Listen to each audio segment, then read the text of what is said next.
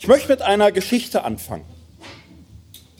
Bei ihrer Ehrung mit dem Friedenspreis des deutschen Buchhandels erzählte Astrid Lindgren 1978 in einer Rede über Erziehung von Kindern folgende Geschichte.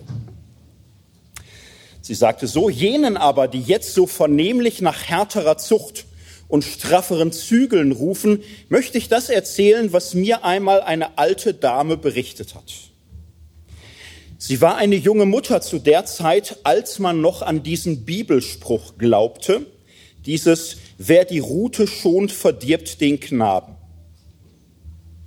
Im Grunde ihres Herzens glaubte sie wohl gar nicht daran, aber eines Tages hatte ihr kleiner Sohn etwas getan, wofür er ihrer Meinung nach eine Tracht Prügel verdient hatte, die erste in seinem Leben. Sie trug ihm auf, in den Garten zu gehen und selber nach einem Stock zu suchen, den er ihr dann bringen sollte. Der kleine Junge ging und blieb lange fort. Schließlich kam er weinend zurück und sagte, ich habe keinen Stock finden können, aber hier hast du einen Stein, den kannst du ja nach mir werfen. Ich weiß nicht, ob du solche Momente kennst, wo du merkst, dass du eine Entscheidung treffen musst und wo du dieser Entscheidung nicht mehr ausweichen kannst. Wo es ein Thema gibt oder eine Frage, über die du viel nachgedacht hast, aber es war immer schön theoretisch. Du musstest dich nicht entscheiden, du konntest sagen, denke ich noch drüber nach. Aber manchmal sind solche Fragen auf einmal nicht mehr theoretisch. Dann stellen sie dich dann geht es nicht mehr nur um ein Thema, sondern um einen Mensch. Ein Mensch, der dich vielleicht direkt fragt, ein Mensch, der dich ansieht.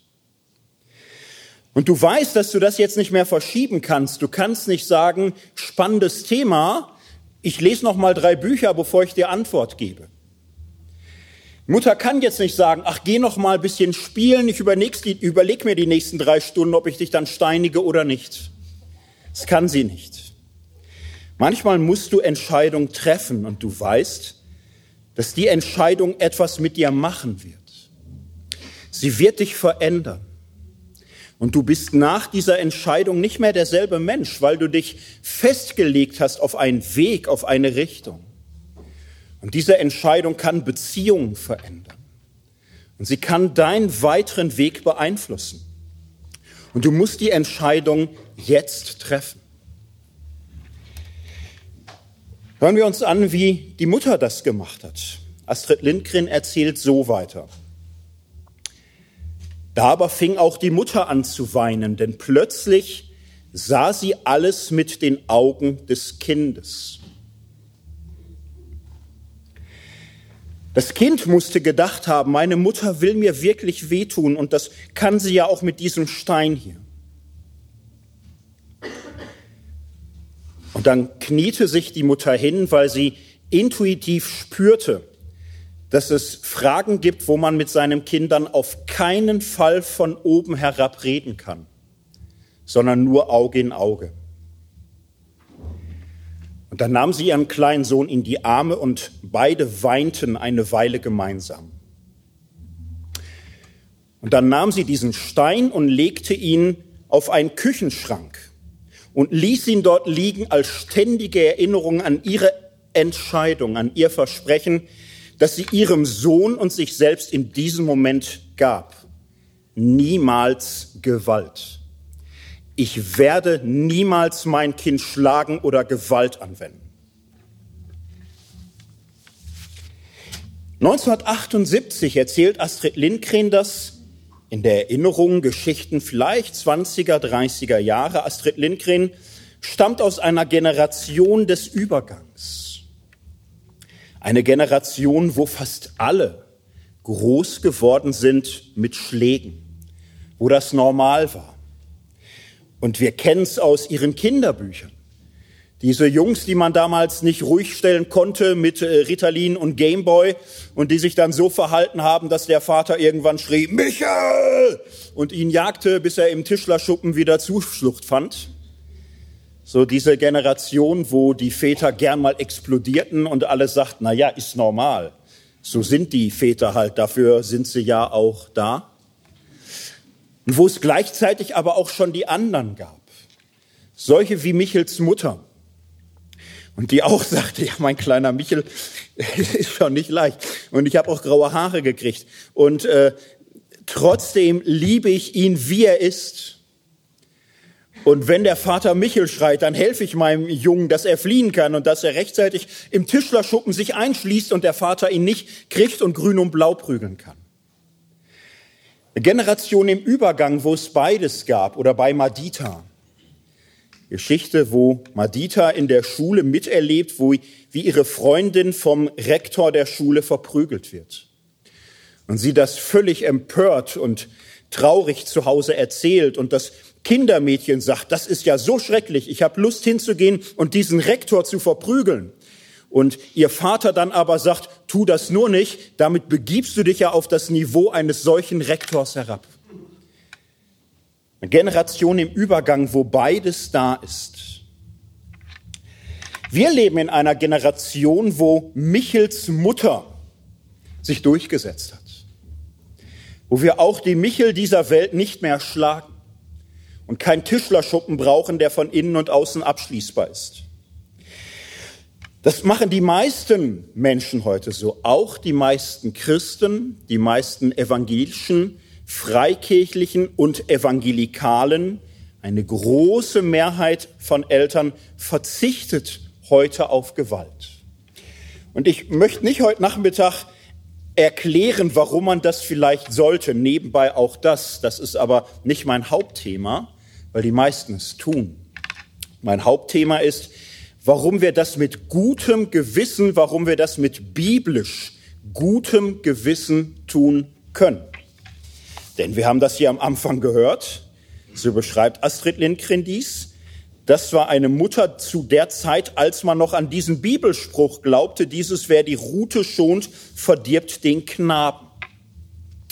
Ja, und das ist eine spannende Frage, eine schwierige und wichtige Frage. Woran orientiere ich mich an der, bei der Erziehung meiner Kinder? Kann ich mich da orientieren an dem, was die Bibel sagt? Kann ich die Bibel hier als Gebrauchsanweisung lesen? Kann ich sie wörtlich, ohne Deutung, ohne Interpretation einfach anwenden und dann wissen, dass ich einen Gott wohlgefälligen, gesegneten Weg finde? Oder orientiere ich mich an der modernen Idee, Kinder zu respektieren, Kinder zu achten, Kinder gewaltfrei und demokratisch zu erziehen. Und ist das so ein Entweder-Oder? Muss ich mich hier entscheiden? Müssen sich christliche Eltern entscheiden zwischen Astrid Lindgren und biblischen Erziehungsprinzipien? Muss man wählen zwischen Bibel und Bullabü? Darum soll es heute gehen. Und ich fange an mit einem Blick auf diese Stellen, die Astrid Lindgren da vor Augen hat. Es ist in der Bibel viel von Kindern die Rede. Sie begegnen uns in den Geschichten der Erzeltern, in den Psalmen, in den Evangelien. Wir erfahren manches über Erziehung, vieles, was üblich war damals. Es sind aber vor allem einige Sprüche aus dem Buch der Sprüche, der Sprichwörter, die besondere Berühmtheit erlangt haben, um dies heute etwas gehen wird. Ich lese mal einige davon. Sprüche 13, wer seine Rute schont, hasst seinen Sohn. Wer ihn aber lieb hat, der züchtigt ihn bei Zeit.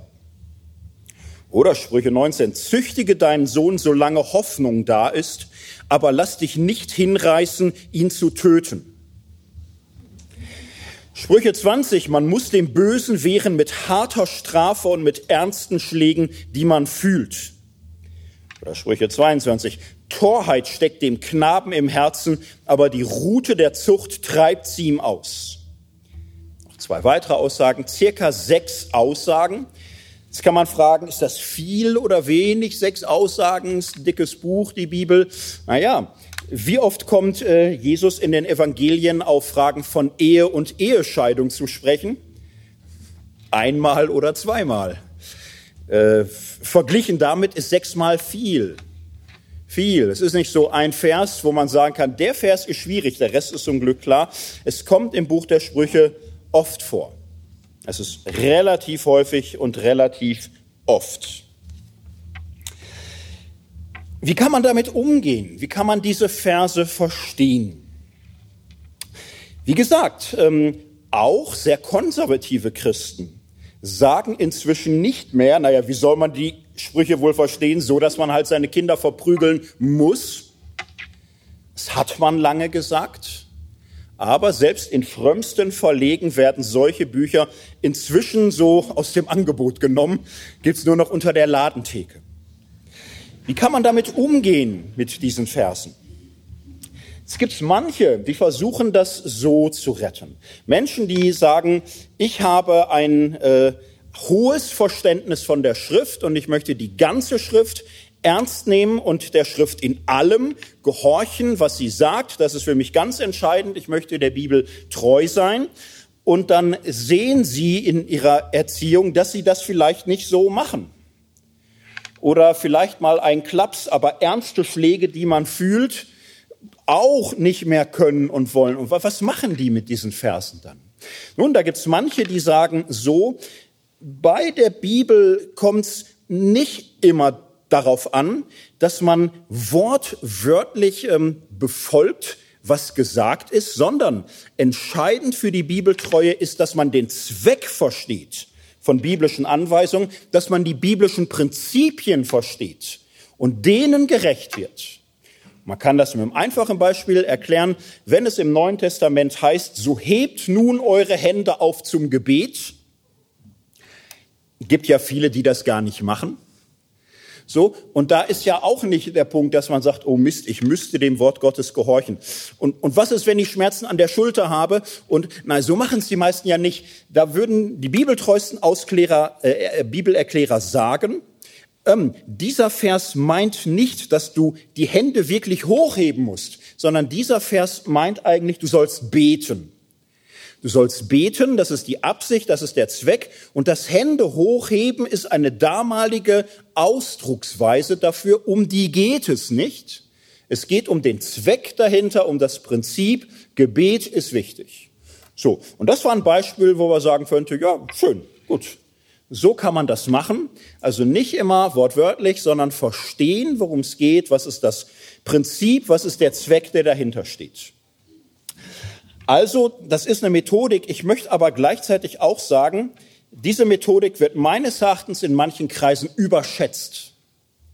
Sie wird überschätzt, wenn man so tut, als könnte man bei jeder biblischen Anweisung dann irgendwie machen, na ja, was ist die eigentliche Absicht und dann komme ich damit klar.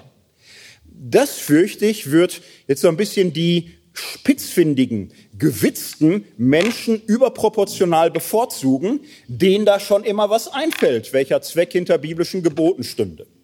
Stellen wir uns ein theologisch versautes Kind vor, was vom Vater die freundliche Ermahnung bekommt, geh jetzt ins Bett und schlaf ganz braves Kind wird ins Bett gehen und schlafen, aber ein theologisch verdorbenes Kind, was das mal irgendwie verstanden hat, es geht gar nicht darum, das wörtlich zu befolgen, es geht um den Zweck und die Prinzipien, würde so sagen, mein Vater sagt, geh ins Bett und schlaf, mein Vater kann damit nicht wortwörtlich und buchstäblich meinen, dass ich im Schlafanzug in meinem Bett unter der Decke liegen muss und schlafen soll, das wäre zu gesetzlich im Grunde. Ähm, was er eigentlich meint, ist, dass ich so auf meine Work-Life-Balance achten soll. Das, das meint er. Und das ist gut. Es ist gut. Ich freue mich, dass mein Vater darauf achtet und das so sagt. Und, also in der Tat, man, man könnte schlafen und ich habe aber das Gefühl, dass in meiner Situation und bei meiner Konstitution ich mehr davon hätte, wenn ich jetzt noch eine Stunde den Gameboy unter der Bettdecke heraushol. Und das wird meiner Work-Life-Balance noch besser dienen. Also im Grunde bin ich noch besser gehorsam, wenn ich jetzt eine Stunde lang zock, als wenn ich wirklich schlaf. Das äh, ist alles gewitzt überlegt, Applaus, Applaus und so. Und ich glaube, ähm, das führt in die Irre.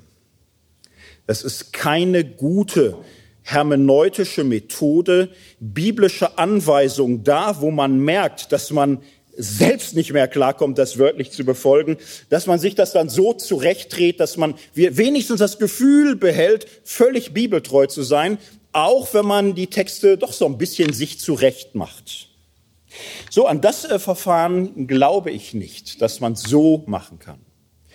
Ich äh, stelle etwas anderes dagegen, nämlich schlicht die Einsicht, die Bibel enthält geschichtliche Texte. Texte, die wir als Gottes Wort lesen und hören und wo wir nach Gottes Willen fragen und gleichzeitig nicht bestreiten und leugnen, dass da Aussagen und Vorstellungen und Regeln drin sind, die einer bestimmten Zeit entstammen und die wir einfach so nicht mehr übertragen können auf heute. Und ich möchte das an diesem Beispiel deutlich machen, indem ich diese Kinderverse jetzt mal in einen etwas größeren Zusammenhang stelle. Und der größere Zusammenhang ist der, es ist keine biblische Aussage, dass das Schlagen von Kindern notwendig ist. Wenn schon, dann lautet die biblische Gesamtaussage, dass das Schlagen von Menschen notwendig ist, wenn sie in irgendeiner Weise von der Norm abweichen. Und das ist das Unehrliche einer bestimmten Kultur und Tradition, dass sie so tut, als hätte die Bibel nur so das Gebot, wenn Kinder nicht gehorchen, die musst du schlagen. Und äh, dabei abblendet, dass das Schlagen von Menschen in der Bibel selbstverständlich ist. Äh, ob Sklaven oder freie Männer oder Frauen oder Kinder, Menschen, die von der Norm abweichen, sollen nach biblischen Geboten und Regeln und Vorbildern geschlagen werden. Schauen wir uns das an aus dem fünften Buch Mose in der Torah, im Gesetz Gottes, wird schlicht Folgendes geklärt. Kapitel 25, wenn eine Streitsache zwischen Männern ist und sie vor Gericht kommen und man sie richtet, so soll man den, der im Recht ist, gerecht sprechen und den Schuldigen schuldig sprechen. Und wenn der Schuldige Schläge verdient hat, soll ihn der Richter hinlegen lassen und man soll ihm vor dem Richter eine Anzahl Schläge geben nach dem Maß seiner Schuld. Wenn man ihm 40 Schläge gegeben hat, soll man nicht weiterschlagen, damit, wenn man mehr Schläge gibt, er nicht zu viel geschlagen werde und dein Bruder entehrt werde in deinen Augen.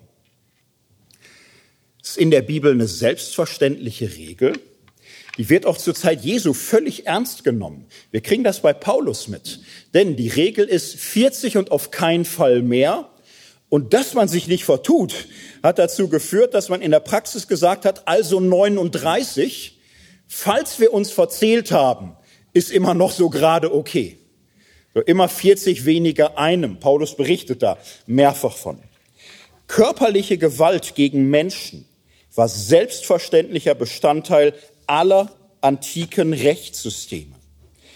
Und das wird im Neuen Testament auch ganz schlicht vorausgesetzt. Das muss gar nicht wiederholt werden. Nehmen wir aus einem Jesus-Gleichnis heraus einfach ein paar Verse, wo Jesus sagt, der Knecht, der den Willen seines Herrn kennt und hat nichts vorbereitet, noch sein, nach seinem Willen getan, der wird viel Schläge erleiden. Wer ihn aber nicht kennt und getan hat, was Schläge verdient, wird wenig Schläge erleiden. Und wie fährt Jesus fort? sagt er nun, ist das nicht grausam in unserer Welt, dass wir überhaupt Sklaven haben und dass wir die noch schlagen, dass die brutal verprügelt werden? Naja, den Vers würdet ihr kennen, das sagt Jesus nicht. Jesus fährt einfach fort und sagt, wem viel gegeben ist, bei dem wird man viel suchen und wem viel anvertraut ist, von dem wird man umso mehr fordern. Jesus setzt es einfach voraus, Sklaven werden geschlagen. Bei großer Schuld werden sie feste geschlagen und bei äh, kleiner oder nicht vorsätzlicher nicht so feste. Und dann überträgt er das auf das Verhältnis von Gott und Mensch und sagt, so, so ist es. So, in der Wirklichkeit und mit Gott auch. Paulus ist selbst mehrfach mit Stockschlägen bestraft worden. Das ist eine Realität. Und darum ist es für seine antiken Leser auch nicht befremdlich, wenn Paulus an die Korinther schreibt, was wollt ihr? Soll ich mit dem Stock zu euch kommen oder mit Liebe und sanftmütigen Geist? Klar, Paulus droht hier nicht wirklich an, mit einem Stock zu kommen und auf die Korinther einzuprügeln. Äh, das, äh, das meint er übertragen, das meint er symbolisch. Er wird sie vielleicht anschreien. Na, aber dass er das sagen kann, also das wird ja in, in unserem Zeitalter niemand mehr sagen, außer Klaus Kinski oder so. Wird ja keiner sagen, soll ich mit dem Stock kommen oder so. Das wäre völlig unbegreiflich und auch bizarr. Aber das ist hier nicht bizarr. Das ist übertragen gemeint. Bei Paulus ist es eine Realität. Man weiß, wie es aussieht, wenn Leute geschlagen werden. Im Hebräerbrief gibt es eine längere Passage, wo deutlich wird, wie selbstverständlich das früher war. Da heißt es so, ihr habt den Trost vergessen, der zu euch redet wie zu Kindern. Und jetzt kommt ein Zitat im Zitat aus Sprüche 3. Mein Sohn, achte nicht gering die Zucht des Herrn und verzage nicht, wenn du von ihm gestraft wirst. Denn wen der Herr lieb hat, den züchtigt er. Und er schlägt jeden Sohn, den er annimmt. Zitat Ende im Zitat. Und der Hebräerbrief fährt fort. Es dient zu eurer Erziehung, wenn ihr dulden müsst. Wie mit Kindern geht Gott mit euch um. Denn wo ist ein Sohn, den der Vater nicht züchtigt? Seid ihr aber ohne Züchtigung, die doch alle erfahren haben, so seid ihr Ausgestoßene und nicht Kinder. Wenn unsere leiblichen Väter uns gezüchtigt haben und wir sie doch geachtet haben, sollten wir uns dann nicht vielmehr unterordnen dem Vater der Geister, damit wir leben, denn jene haben uns gezüchtigt wenige Tage nach ihrem Gutdünken, dieser aber tut es zu unserem Besten, auf dass wir an seiner Heiligkeit Anteil erlangen. Ihr habt gemerkt, wo ich langsamer gelesen habe, alle Kinder werden geschlagen. Alle. Und wenn einer sagt, ich nicht, würde man sagen, dann bist du kein Kind, sondern ausgestoßen. Eltern schlagen ihre Kinder. Die Väter tun das. Das ist Erziehung, das ist gar nicht anders vorstellbar. Darum wird das im Neuen Testament auch nicht wiederholt als Tipp. Man kann seine Kinder übrigens auch schlagen, wenn man sie erzieht. Nein, es wird nur vor übertriebener Härte gewarnt. Es wird nur davor gewarnt, sie so zu schlagen, dass sie bitter werden. Körperstrafen sind in der Antike völlig normal für freie Männer, für Sklaven und für Kinder. So, und jetzt was Komisches. Wie kommt es, dass in manchen Kreisen dann ausschließlich über Körperstrafen für Kinder bejaht geredet wird? Wie kommt das? Und was für eine Logik steckt dahinter, dass man sagt, hm, wenn ich vielleicht zu schnell gefahren bin, ganz persönlich würde ich ehrlich gesagt darauf verzichten, geschlagen zu werden. So. Und möchte meine Frau auch nicht mehr schlagen und meine Angestellten auch nicht. Nee, aber Kinder, da kann man ja noch draufhauen. Warum kann man ausgerechnet Kinder schlagen, wenn man Menschen nicht mehr schlägt? Es ist eine antike Logik. Und es ist jetzt auch schwierig zu sagen, oh, waren die früher daneben und, und so. Das ist jetzt, ähm, das sind jetzt, das wären irreale Debatten, wenn man jetzt sagen würde, wie sind die nur darauf gekommen? Und warum hatten die die Todesstrafe? Und warum hatten die Sklaven? Und warum hatten die noch äh, keine Medienvielfalt? Und warum haben die nicht die Demokratie? Und äh, das bringt alles nichts. Es war so antike Zeit, andere Welt, alle andere Voraussetzungen. Man hat Menschen geschlagen. Wer absolut bibeltreu sein möchte, bitteschön, das ist der Maßstab. Aber zu sagen, kleine Kinder schlagen, finde ich biblisch, den Rest lassen wir mal, das ist Quark. Das hat mit Bibeltreue nichts zu tun. Wie können wir nun damit umgehen? Wie können wir diese Verse, diese Logik, diesen Umgang mit Kindern einordnen. So, und da möchte ich ähm, zwei Dinge zu sagen. Das eine, die historische Situation, auf die sich das bezieht. Das andere, aber auch die Gattung der Texte. Und mit der historischen Situation, das mache ich jetzt äh, kurz und knapp, es war so. Es war so in der Antike und das war so normal wie Sklaverei und Königtum und äh, junge Erde und viele andere Sachen auch und ist heute nicht mehr so. Das ist heute nicht mehr unser Weltbild. So sehen wir das heute nicht, dass das öffentliche Auspeitschen und Verprügeln von Menschen äh, die Welt insgesamt verbessert. Ich möchte um die Texte mich aber noch mal anders bemühen. Wie können wir mit den Texten nun leben? Denn an der Stelle könnte man sagen, na, wenn so ist, okay, gut, gut, aber was sollen wir dann mit der Bibel? So, wenn das nur so eine Sammlung ist von antiken Vorstellungen, die äh, nicht naturwissenschaftlich und nicht äh, pädagogisch und auch sonst irgendwie eins zu eins umsetzbar ist, warum wird das dauernd noch übersetzt? So, warum liest man das noch? Das ist ja, das ist ja auch dann der Fehler, dass man überhaupt so tut, als könnte die Bibel einem irgendwie helfen und als wäre da irgendwie noch was dran wichtig. Und das finde ich ist die ernste Frage.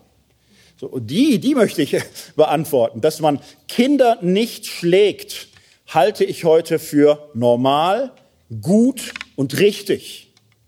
So, und wenn Menschen, die es doch tun, das Gefühl haben, sich dafür in der Öffentlichkeit schämen zu müssen, würde ich sagen, ja, genau. Ich lebe gern in einer Öffentlichkeit, wo das so ist. Finde ich gut. Und das muss man heute nicht erklären. Das ist eine lange Lerngeschichte, dass wir da hingekommen sind. Ähm, wie können wir mit den biblischen Texten dann aber gut und sinnvoll umgehen? Und dann möchte ich die jetzt noch mal näher anschauen. Es war das Buch Sprüche. Es war das Weisheitsbuch, die Sprichwörter, wo diese Dinge drin standen. Wie funktioniert dieses Buch? Was ist da für eine Logik drin? Wie, wie kommt so ein Buch dazu, an sechs Stellen zu sagen, Schläge müssen sein? Ich möchte in vier ähm, Punkten zusammenfassen, was man in biblischer Weisheit mitnehmen kann, wie dieses ganze Buch funktioniert. Und dabei zunächst mal sehr kurz einordnen. Die Bibel hat ganz unterschiedliche Gattungen. Sie enthält geschichtliche Bücher, in denen Geschichten erzählt und berichtet werden. Sie enthält äh, Gebotstexte, wo Ordnungen und Satzungen, Reinheits- und Unreitsregeln vorgestellt werden. Die Bibel enthält Gebete, sie enthält Psalmen und Hymnen und sie enthält prophetische Texte, wo Propheten an den Willen Gottes erinnern und zu Deutern ihrer Zeit und zu Heilspropheten für die Zukunft werden. Es sind vier große Textgruppen in der Bibel. Und dann gibt es den Bereich der Weisheit. Dazu gehören in der Bibel das Buch Sprüche, das Buch Hiob, das Buch Kohelet, Prediger Salomo. Man kann auch das Hohe Lied hinzuzählen. Und dann franzt es so etwas aus so, man kann auch über die Josefsgeschichte nachdenken und über Daniel teilweise und, und so. Wir brauchen es aber nicht genauer. Es gibt diese ganz klaren weisheitlichen Texte. Und in diesen weisheitlichen Texten haben wir eine ganz, ganz andere Logik als etwa bei den Propheten oder in der Tora. Wir haben in diesen weisheitlichen Texten nicht die Logik, so spricht der Herr, und dann kommt eine Selbstvorstellung Gottes und etwas, was wir als Offenbarung oder wie auch immer bezeichnen, sondern weisheitliche Literatur funktioniert anders. Sie funktioniert nicht so, dass Gott sich von oben offenbart durch einen Sprecher, durch jemanden, den er dazu ermächtigt. Weisheit funktioniert viel schulmäßiger, viel stärker auf Augenhöhe, wo Weise miteinander reden und wo Weise mit ihren Schülern reden. Und ein erster Grundzug, der sich durch diese Literatur hindurchzieht, ist der Aufruf zur Lernbereitschaft. Direkt am Anfang heißt es, wer weise ist, der höre zu und wachse an Weisheit. Und wer verständig ist, der lasse sich raten, dass er verstehe Sprüche und Gleichnisse, die Worte der Weisen und ihre Rätsel. Und das ist sehr schön funktioniert, es heißt hier nicht, wer weise ist, weiß halt Bescheid. So, und sagt, wie schön, dass ich weise bin. Du nicht, haha. So, äh, nein. Den Tor erkennt man im Buch der Sprüche daran, dass er sich für weise hält. Sobald sich einer für weise hält, ist er dumm. Woran erkennt man den Weisen? Wer weise ist, der höre zu und wachse an Weisheit. Weise ist der, der lernen will. Weise ist derjenige, der weiß, dass er vieles nicht weiß, dass er immer weiter lernen muss und dass er nicht an den Punkt kommt, wo er sagen kann, jetzt habe ich aber Bescheid. Habe ich mein Examen in der Tasche und jetzt bin ich durch und jetzt kann ich für den Rest meines Lebens anderen Bescheid geben. Nicht derjenige ist weise, der alles zu wissen glaubt, sondern derjenige, der mit hörendem Herzen lebt und sein Leben lang wachsen möchte an Einsicht und Erkenntnis. Weisheitliches Lernen ist ein lebenslanger Prozess. Das ist biblische Weisheit. Kommt mir ein bisschen zu kurz, ehrlich gesagt, wenn ich ehrlich bin, in dem, wie viele christliche Gruppen auftreten. Da hält man sich gern, glaube ich, für einen Prophet und für einen, der anderen Bescheid gibt und Weisung gibt und so. Die Weisen erkennst du daran, dass sie fragen, dass sie suchen, dass sie verstehen möchten. Biblische Weisheit ruft zur Lernbereitschaft. Zweites Merkmal der Weisheitsliteratur. Weisheit setzt auf Lebenserfahrung. Weisheit lernt man nicht am Schreibtisch auch nicht ohne ihn. Man darf hier nicht den falschen Gegensatz von Lebens- und Bücherklugheit machen. Immerhin gibt's ja da Bücher. Also da wird ja was geschrieben und da wird gelernt und manches klingt so, als wäre das irgendwie ein Vortrag oder in eine Klasse oder eine Diskussion. Also es gibt durchaus so Formen schulischen Lernbetriebs, aber die Weisheit hat ein ganz klares Gespür dafür. Wirkliche Einsicht ist nicht so, dass du die hörst und dir aufschreibst, auswendig lernst und dann hast. So funktioniert das nicht. Die Weisheit besteht nicht aus lauter Satzwahrheiten, die man zum Mitnehmen und Abheften bekommt, sondern Weisheit lernst du in Lebenserfahrung. Und viele Weisheitssprüche machen das so deutlich. Ich bringe ein Beispiel, Sprüche 24. Heißt so, ich ging am Acker des Faulen entlang und am Weinberg des Toren. Und siehe, lauter Nesseln waren darauf, und er stand voll Disteln, und die Mauer war eingefallen. Als ich das sah, nahm ich's zu Herzen. Ich schaute und lernte daraus. Interessant, ne? Er könnte ja sagen, Faulheit schadet. Schreibt euch das auf. So. Gibt auch Verse, die so funktionieren. Aber es gibt viele Verse, die so machen. Die nicht nur sagen, die Wahrheit für heute ist Fleiß gut, Faulheit schlecht. So, sondern es wird mit dem Erfahrungszusammenhang entfaltet. Als ich das sah, nahm ich zu Herzen, ich schaute und lernte daraus. Und das ist jetzt kein Satz für zum auswendig lernen und dann damit angeben.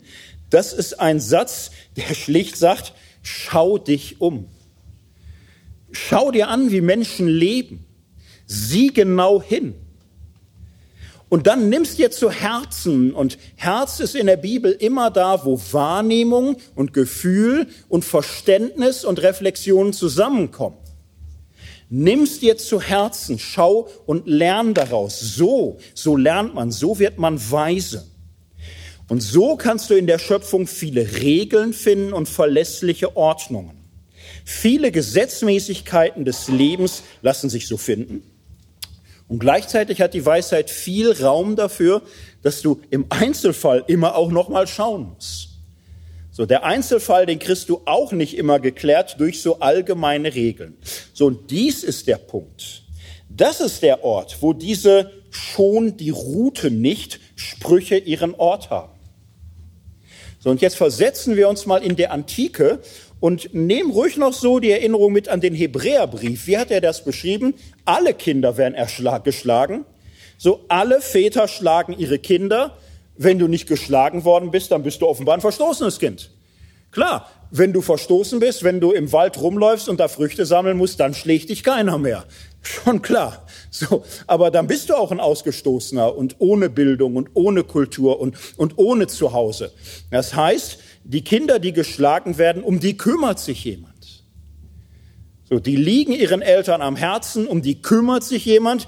Da ist ein Vater zuständig und der hat da ein Auge drauf und, und da gehen die Eltern mit um und die bemühen sich um die Kinder und die ringen um die Kinder und aus denen wird was.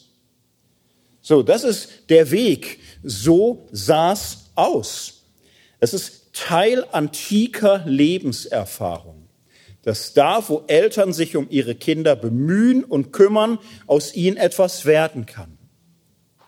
Daraus jetzt aber eine Regel zu machen, wo du nicht mehr gucken musst und sagen musst, ah so, also Gott möchte, dass ich auf mein Kind einprügel, damit was draus wird. ähm, das ist kein Verständnis biblischer Weisheit, sondern eine Missachtung von den Wegen, wie du wirklich weise wirst.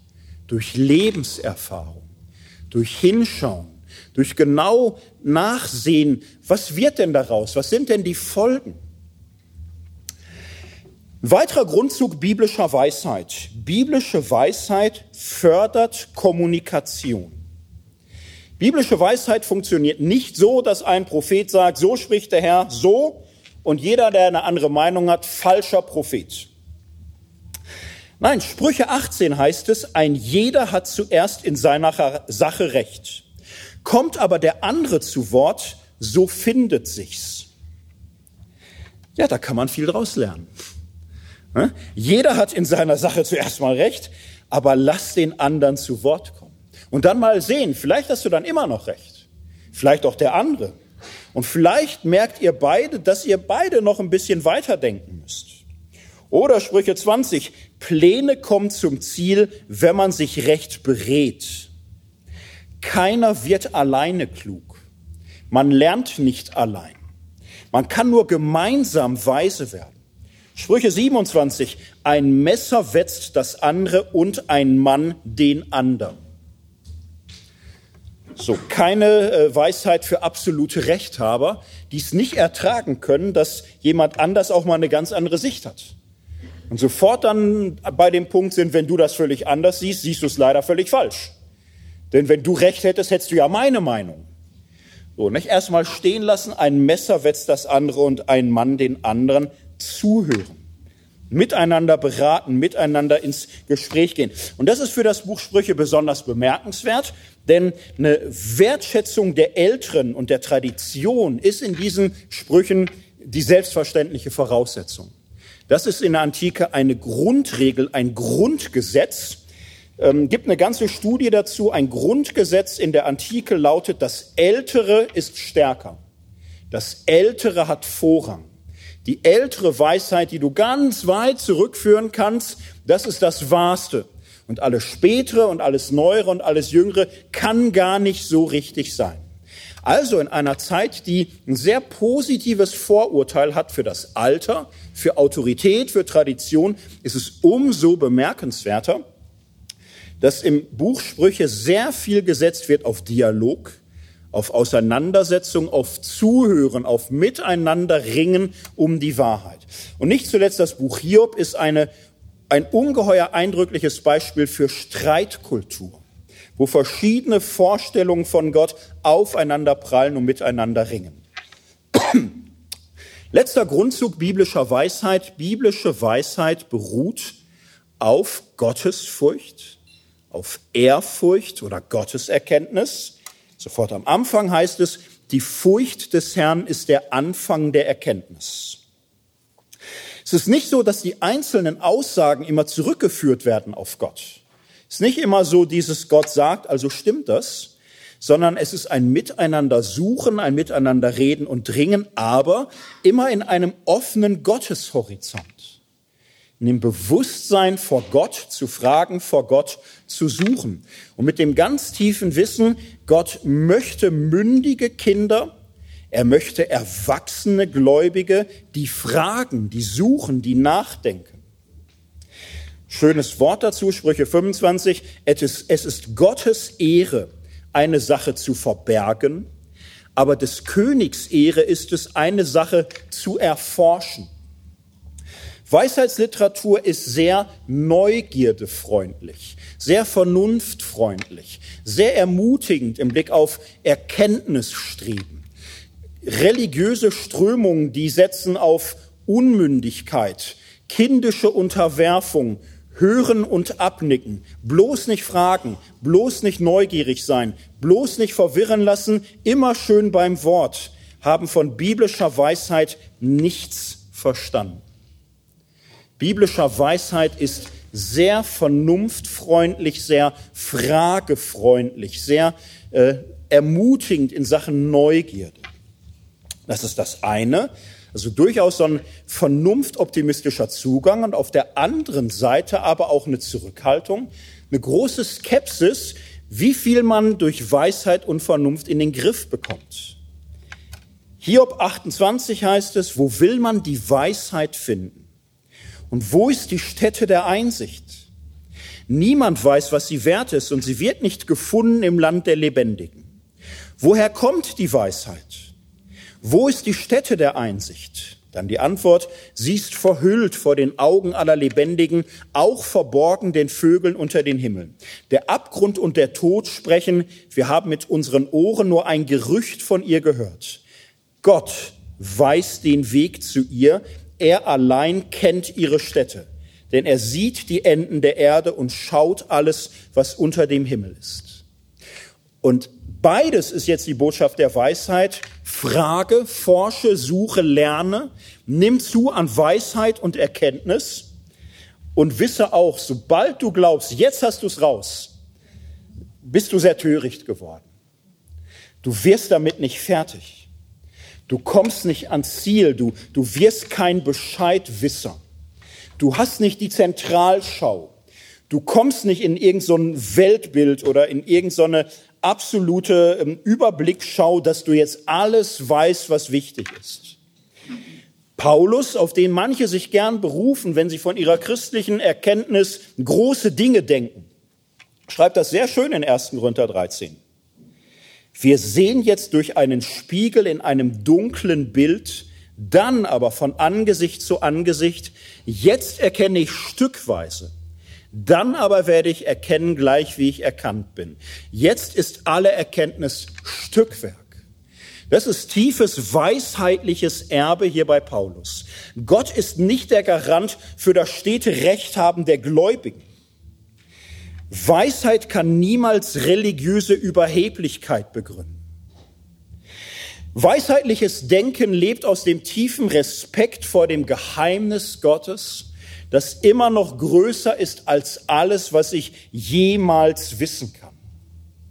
Und das beides gehört zusammen, die im Gottvertrauen geprüfte und gereifte Erfahrung und ein Glauben an Gott, der das Lernen in der konkreten Erfahrung als Wissen, äh, Quelle des Wissens anerkennt.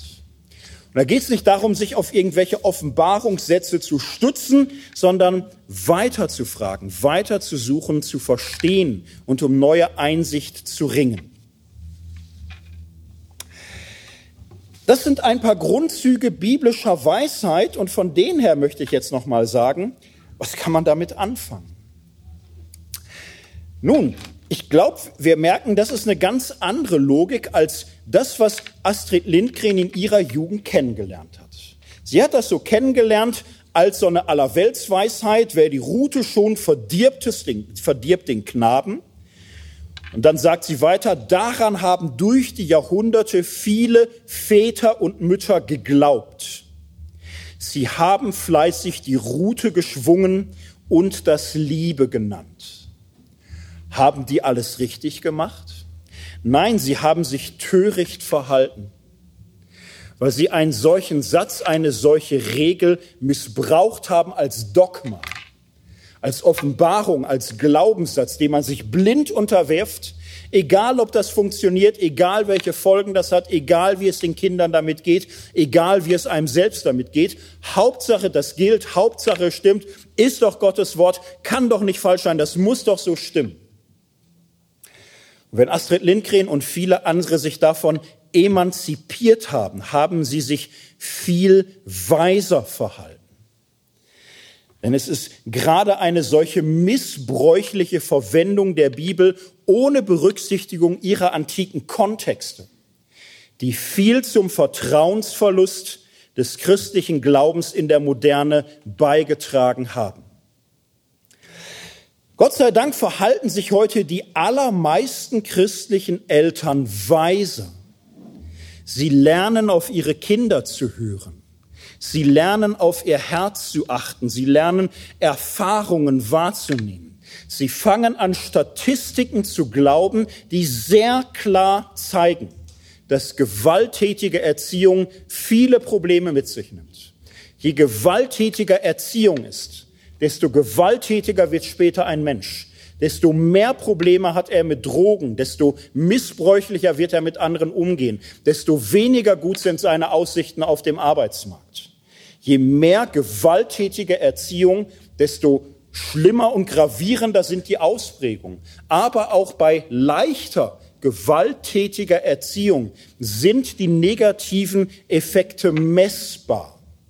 Das ist heutiges Erfahrungswissen, was man in unzähligen Beispielen nachstudieren kann. Und ich rede jetzt nicht von absoluten Ausnahmefällen, wo man sagt, ja, aber meine Tochter ist mal irgendwie auf die Straße gerannt und da kam ein Auto und ich habe sie gerade noch halten können und dann hatte ich wohl eine Sekunde lang Blackout und habe hier eine gelangt und ist das auch falsch? Da würde ich sagen, sieh mal, du hast dich doch bestimmt dann auch bei deinem Kind längst entschuldigt, oder? Und äh, daraus könnte dein Kind echt was gelernt haben.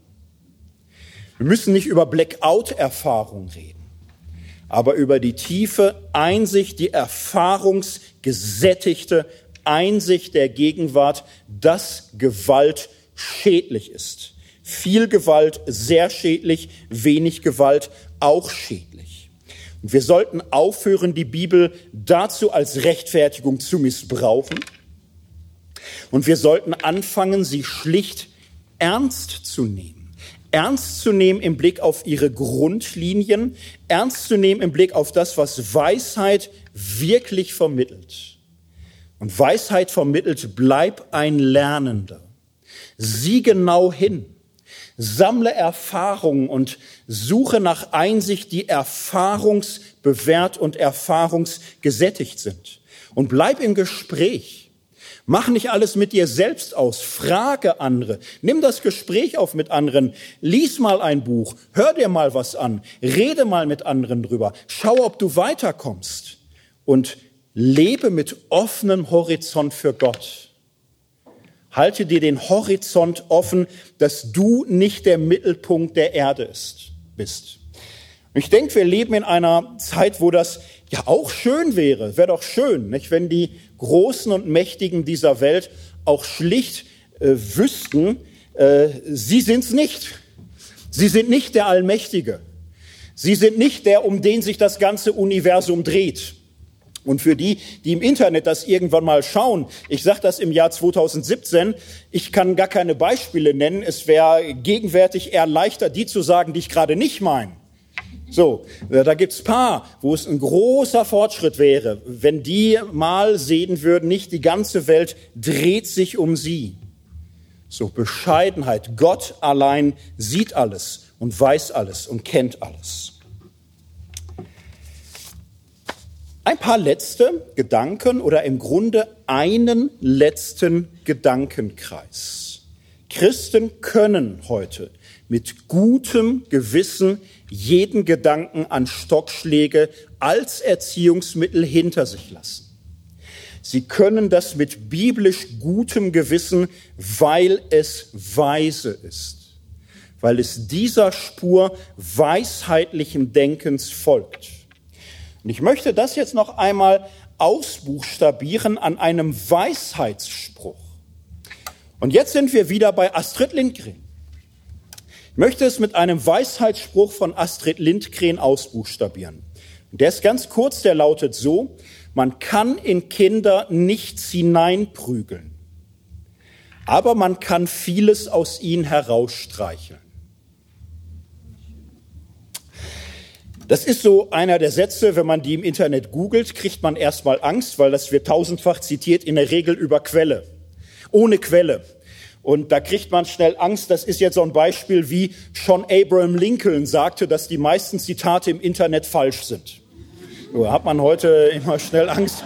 Hat die das wirklich gesagt oder ist das nur irgendwie so einer vom Verlag, irgend so No Name und dann war der Spruch zu gut und dann so gute Nachricht für alle. Ich habe da ein bisschen geforscht, ist alles in Ordnung. Äh, das hat sie 1979 in einem Interview gesagt für eine deutsche Zeitschrift. Denkt euch diesen Satz kurz als Fußnote. Es ist alles in Ordnung, keine Fake News und keine alternativen Fakten hier bei Worthaus. Ein echtes äh, Wort von Astrid Lindgren. Man kann in Kinder nichts hineinprügeln, aber man kann vieles aus ihnen herausstreicheln. Ist das ein Weisheitsspruch? Ich sage ja, weil es ähm, schlicht äh, eine Lehre ist, ein, ein Lernertrag, den sie selbst in ihrem Leben gemacht hat. Selbst gelernt hat und diese Lehre in ganz viele Geschichten hineingepackt hat, dass du mit Gewalt und mit Zwang Kinder nicht verbesserst. Ja, du kannst mit Gewalt Kinder schneller zu Anpassung nötigen. Das kannst du machen. Du kannst äh, mit Gewalt das Funktionieren von Kindern beschleunigen.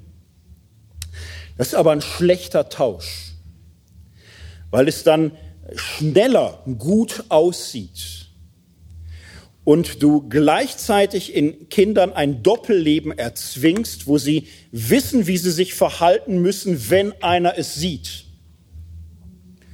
Und gleichzeitig, wenn keiner zusieht, auch wissen, dass es ja jetzt egal ist, weil sie es nicht lernen, ohne Gewalt, ohne Sanktion, ohne Strafe. Und sie lernen nicht das Gute zu tun, weil es gut ist, das Richtige zu tun, weil es weiterbringt, menschlich zu sein, weil man darin wächst. Und gefangen bleiben in einer Logik von Strafe oder Belohnung. Und so lernst du nicht das zu tun, was du tust, weil es richtig ist. Du lernst nur zu tun, was du tust, damit du nicht bestraft wirst oder damit du belohnt wirst. Wenn du Leistung erzwingst mit Strafe oder mit Bezahlung, dann wirst du niemals Freude am Lernen vermitteln. Naja, vielleicht, wenn du Glück hast, schon, weil Gott ja heimlich miterzieht. Und er kann auch inmitten falscher Erziehung Segen gedeihen lassen. Aber das tut er dann trotzdem. Das tut er trotzdem. In der Regel wirst du das Richtige nicht beibringen. Und zweitens, das ist nicht nur ein Lernschritt, das zu verstehen, das ist zutiefst erfahrungsbasiert. Das ist aus vielen Geschichten gelernt worden, wo Kinder gelernt haben, wenn mein Vater mir sagt, ich werde dich lehren, Schwächere zu verprügeln, lehrt er mich, Schwächere zu verprügeln. Ihr kennt vielleicht den Spruch, ne? wenn ein Kind gewalttätig war und der Vater schlägt dann drauf und sagt, ich werde dich lehren, Schwächere zu verprügeln, tut er genau das. Du bringst Kindern durch Gewalt bei, dass wenn du der Stärkere bist, Gewalt in Ordnung ist. Und das kann ungeheuer Schaden stiften und künftige Wege äh, verderben. Drittens, es ist ein Weisheitsspruch, weil es auf Beziehung setzt. Wenn du auf Gewalt setzt, ist die Beziehung abgehakt für diesen Moment. Dann regiert eben Zwang. Dann regiert Gewalt. Herausstreicheln erzwingt nicht. Herausstreicheln ist einfach Nähe ist Geborgenheit, ist Gemeinschaft. Und es heißt hier auch sehr weise, du kannst mit Herausstreicheln nicht alles erreichen. Aber du kannst vieles, du kannst vieles aus Kindern herausstreicheln. Dadurch, dass du dich in Beziehung begibst, dadurch, dass du äh, Nähe gewährst, Nähe schenkst, können Dinge wachsen. Du kannst durch Liebe zur Liebe verführen. Und du kannst durch Vertrauen mutig machen und selbstbewusst. Das kannst du nicht anordnen und nicht befehlen. Letzte Testfrage, wie ist es denn mit der Gottesfurcht da drin, mit der Ehrfurcht da drin? Ist das so ein Satz, der da auch passt? Wie war das eigentlich bei Astrid Lindgren? War die eigentlich gläubig? denke, das ist so eine Frage, die vielleicht der eine oder andere sich schon mal gestellt hat oder im Internet sich so das anhört, Worthaus, geht es doch ums Wort. Jetzt kommt da so eine Schwedin, war die eigentlich gläubig? Darf man so fragen? Ist das eine gute Frage oder eine wichtige Frage? Ich bekenne mal jetzt ganz ehrlich, also ich finde es eine spannende Frage. Ich finde das immer eine spannende Frage, mich interessiert das auch oft. Ich gucke auch so ganz gern, wie es da ist. Ich möchte aber auch sagen, ich habe die Frage ja so ein bisschen verzerrt gesprochen, die kann auch ein Geschmäckler haben. Die Frage kann Geschmäckler haben, wenn du die so formulierst, war die eigentlich gläubig? Wenn nein, ja, dann ist egal, dann können wir vergessen, was bis jetzt war. Wenn ja, da muss ich noch mal drüber nachdenken und so, ob sie auch beim Wort war. So, ähm, so ist das, glaube ich, eine Frage, die daneben ist.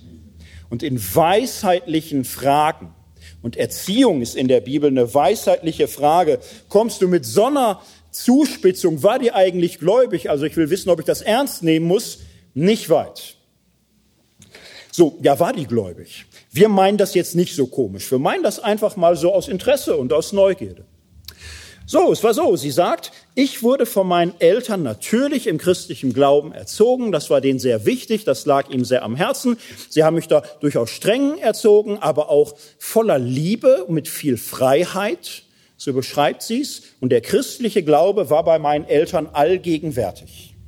Und im Alter gibt sie dann ein Interview und sagt dazu, und ich muss bekennen, dass ich nicht mehr glaube wie meine Eltern.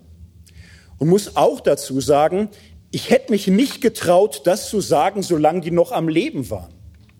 Aus Liebe und Respekt zu meinen Eltern. Jetzt wurde ihr Vater Mitte 90. Das heißt, sie hat gewartet, bis sie 70 war, dass sie das mal gesagt hat. Ich glaube nicht mehr wie meine Eltern.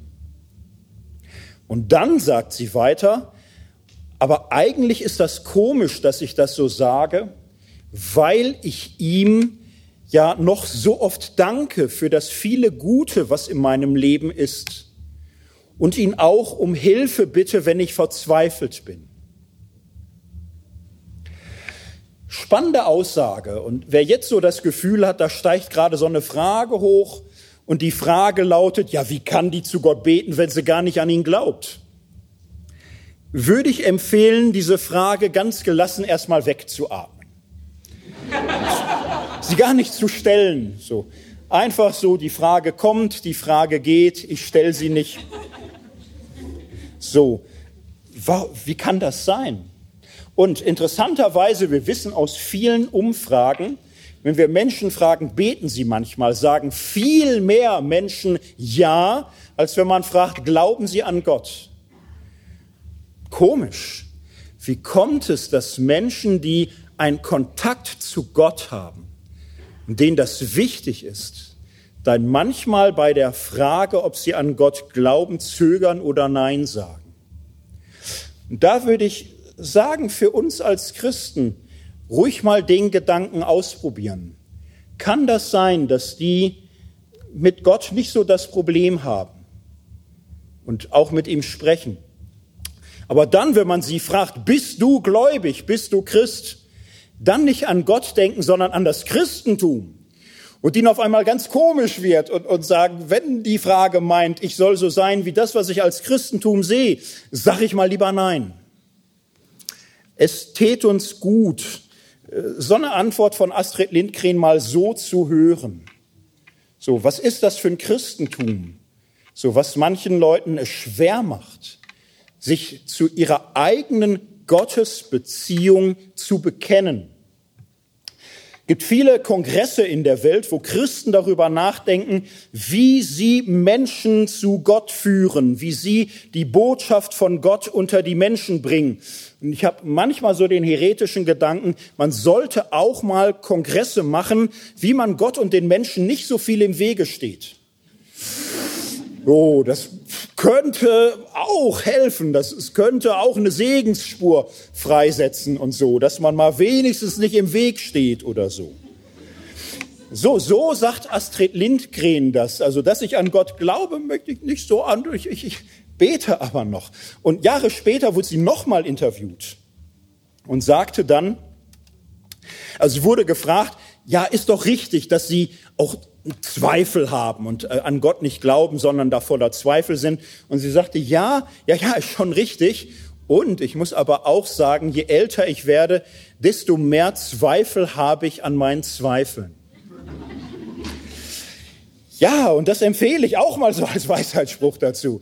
Ich glaube, die Welt sehe besser aus wenn die allzu Gläubigen ihren Glauben mal so ein, ein bisschen Unglaube auch gegenüber hätten und wenn die allzu Zweifelsfrohen auch mal ihre Zweifel bezweifeln würden. Man könnte auch wieder miteinander reden und zuhören. Und es wäre wieder spannend, was der andere sagt. Wäre eine ganz neue andere Atmosphäre. Also, ich sehe mein Beweisverfahren hier jetzt mal abgeschlossen. Das ist ein Weisheitswort. Ein Wort mit offenem Himmel, voller Erfahrung, voller Ehrfurcht vor Kindern und vor der Verantwortung, sie zu lieben und sie zu erziehen. Und jetzt ein kleiner letzter Gedanke hinzu. Man kann in Kinder nichts hineinprügeln, aber man kann vieles aus ihnen herausstreicheln. Als ich das las, musste ich an letztes Jahr Worthaus denken. Letztes Jahr Worthaus Reformation. Hatten wir einen Vortrag über die Heidelberger Disputation. Die Heidelberger Disputation schließt mit einer ganz klaren Gedankenfolge am Ende. Am Ende steht die Einsicht, das Gesetz sagt, tu das und es geschieht niemals. Und das ist so ein Kern der reformatorischen Erkenntnis Gottes. Du kannst unter Zwang nicht glauben. Du lernst nicht in Angst zu lieben. Jede Religion, die auf Angst basiert, ist vergiftet.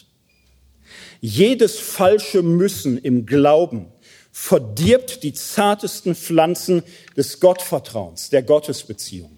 Es geht nicht mit Drohungen. Die Kinder Gottes glauben nicht aus Angst vor Strafe, sondern daneben stellt Luther den anderen Satz, die Liebe Gottes findet das für sie Liebenswerte nicht vor, sondern schafft es. Liebe macht liebesfähig. Dass Gott uns Vertrauen schenkt, lehrt uns, dass wir Vertrauende werden. Du lernst unter Druck und Zwang und in Angst nichts Gutes. Und du lernst allein in Liebe.